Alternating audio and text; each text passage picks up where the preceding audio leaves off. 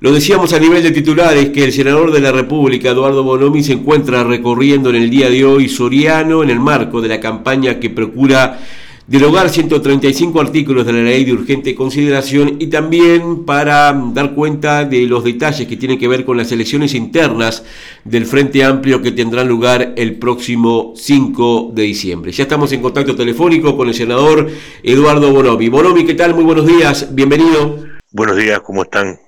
Bien, eh, Bonomi, bueno, consultarlo en primera instancia eh, sobre los datos que se acaban de dar a conocer en la noche de ayer a través de los informativos de televisión y tienen que ver con esta imagen y popularidad que está teniendo el presidente de la República en estos momentos, que está por encima del 50% del nivel de aprobación. Eh, ¿Qué lectura usted como senador de República le da a esta situación?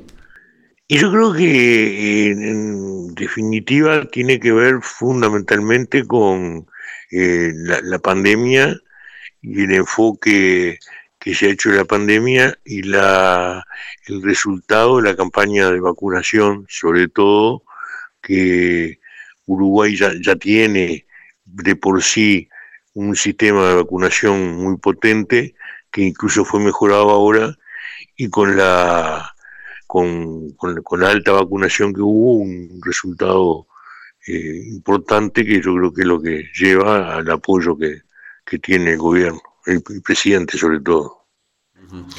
Eh, en las últimas horas, eh, el gobierno, fundamentalmente el Ministerio del Interior, acaba de presentar cifras sobre la baja de los delitos durante el año 2021.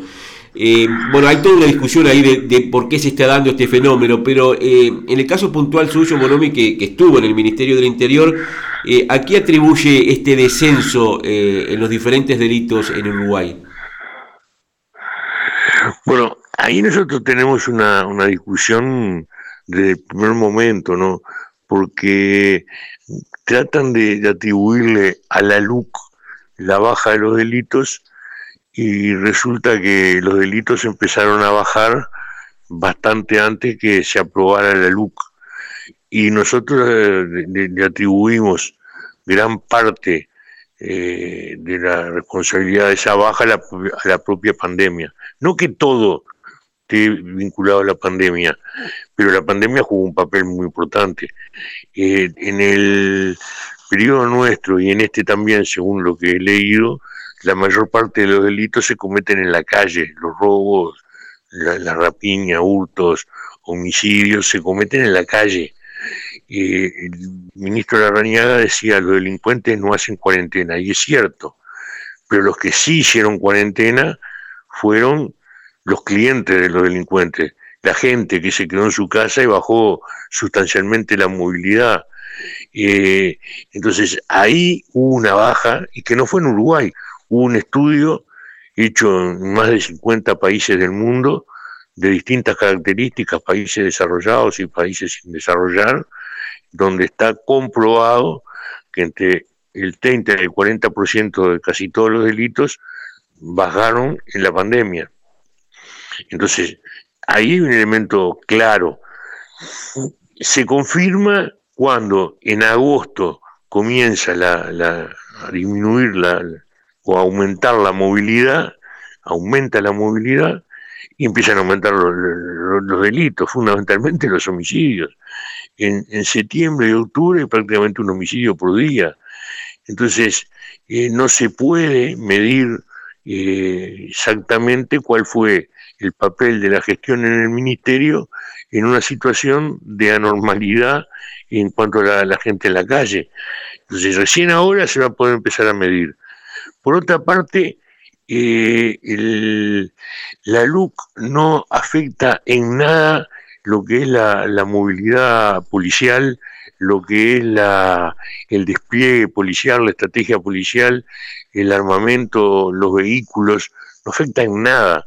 Lo único que, que afecta son algunas penas, algunas penas que aumentaron los delitos que nosotros compartimos, cuando es un agravante el homicidio, el, matar a un policía o un eh, guardia de seguridad, cuando se establece eh, también como agravante en el caso de, los reducidores que, reducen armas policiales y, chalecos antibalas.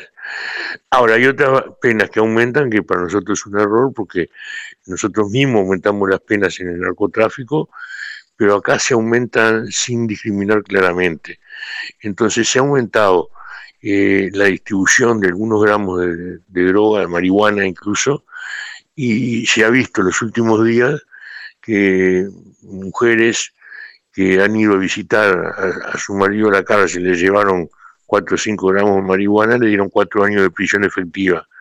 Y a quien estaba al frente de un contrabando de 450 kilos de pasta base que vivía en La Taona y lo agarraron, le dieron dos años de prisión domiciliaria a estudiar para levantarla más rápido todavía.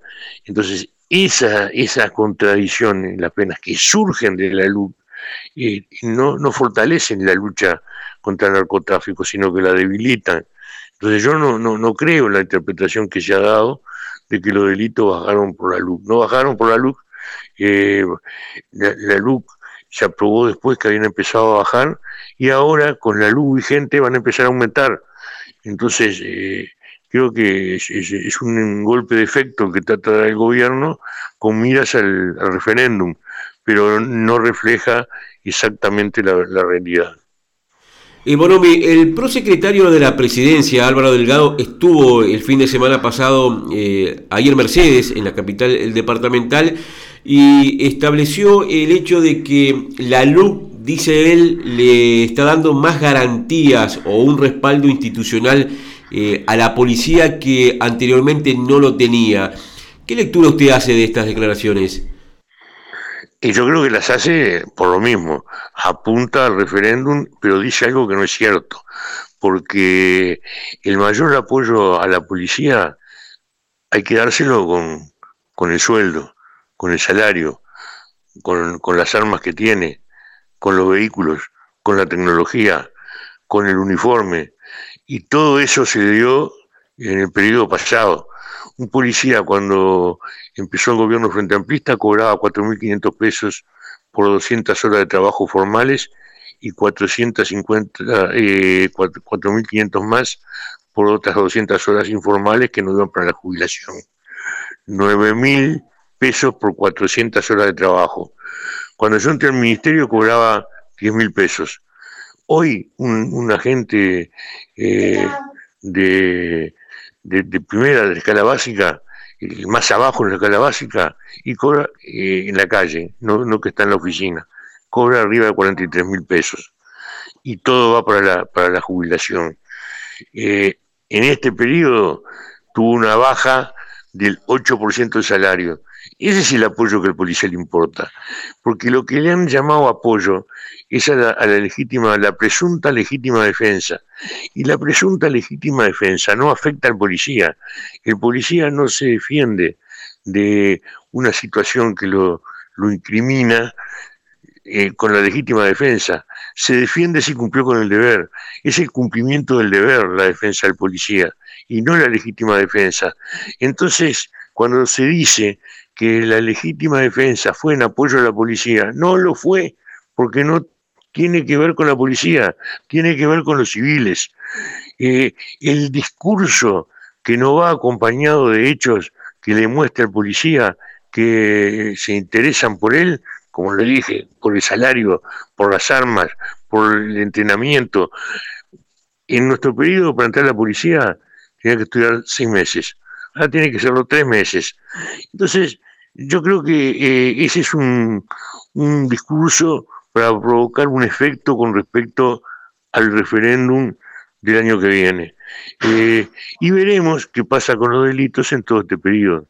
Y veremos la influencia de la luz en todo este periodo, cuando la situación sea más normal que la que eh, había cuando se aprobó la luz. Eh, eh, perdón, eh, senador, otro de los temas que lo trae por el departamento soriano seguramente tiene que ver con las elecciones internas del Frente Amplio del próximo 5 de diciembre. ¿Qué trascendencia tienen estas elecciones internas para la coalición de izquierda? Yo creo que, es importante, no solo la elección interna, sino el congreso por el que pasamos, que se terminó de, solventar lo que era la autocrítica, el estudio de la coyuntura y las perspectivas estratégicas. Y termina eso con la elección del presidente de la fuerza política y los presidentes departamentales. Nosotros en todo esto estamos impulsando la mayor amplitud. Creemos que el, presidente de la fuerza política tiene que ser lo suficientemente representativo, no ganar con una mitad un poquito más grande que lo apoya y una mitad un poquito más chica que está en contra, sino concitar el apoyo más grande, tener la mayor amplitud eh, con respecto a la interna del frente y con respecto a los electores del frente y a los posibles electores del frente. Eh, y, Fernando Pereira para nosotros encarna eso. Luego vienen las elecciones departamentales. En esta elección departamental nosotros vamos a presentar pocos candidatos nuestros, son pocos. Entre ellos, eh, y apoyamos eh, candidatos de otros sectores que para nosotros aseguran la amplitud. Lo mismo hacemos en, Soriano, pero en Soriano sí presentamos una compañera nuestra, Diana, y con la característica además que en Soriano las tres candidatas son mujeres, así que seguro eh, Soriano va a tener una presidenta frente amplista mujer. Pero, ¿Por qué apoyamos a Diana? Y bueno, porque para nosotros se, se cumple en este caso con esa amplitud que, estamos empujando a nivel nacional y a nivel de todos los departamentos. Para nosotros la experiencia, la trayectoria de la compañera asegura esa amplitud, la búsqueda de la amplitud hacia otros sectores, eh, hacia compañeros de, base y hacia el resto de los ciudadanos, porque el frente tiene que asegurar eso, tiene que eh, ser nada sectario y llegar a, quienes eh, buscan lo mejor para el país y, dentro de esa búsqueda estudian las posibilidades en todos los partidos, incluido el Frente Amplio. Entonces, si se va eh, hacia ellos con una eh, visión cerrada a la interna, bueno, poco vamos a poder avanzar. Y nosotros creemos que la compañera asegura lo contrario, ir con, con actitud abierta, intercambiar y ver juntos qué se puede hacer. Perfecto. El senador Eduardo Bonomi, le agradecemos su deferencia en esta comunicación telefónica. Sabemos que está en Mercedes en el marco de una recorrida departamental. Nuevamente, gracias por su tiempo. No, gracias a ustedes. Bien, ahí teníamos la palabra del senador de la República, Eduardo Monomi, ex ministro del Interior, hablando de esta recorrida por el departamento de Soriano que tiene como característica la mm, campaña en procura de derogar 135 artículos de la ley de urgente consideración y también en apoyo a las candidatas, en este caso la candidata que tiene el MPP en Soriano, Diana Centurión, para las elecciones internas de la coalición de izquierda en el departamento de Soriano, que tiene como característica saliente que son tres mujeres las que se postulan para ese cargo y sobre lo cual seguramente estaremos brindando más detalles en el correo de próximas ediciones dar garantías. Si se apaga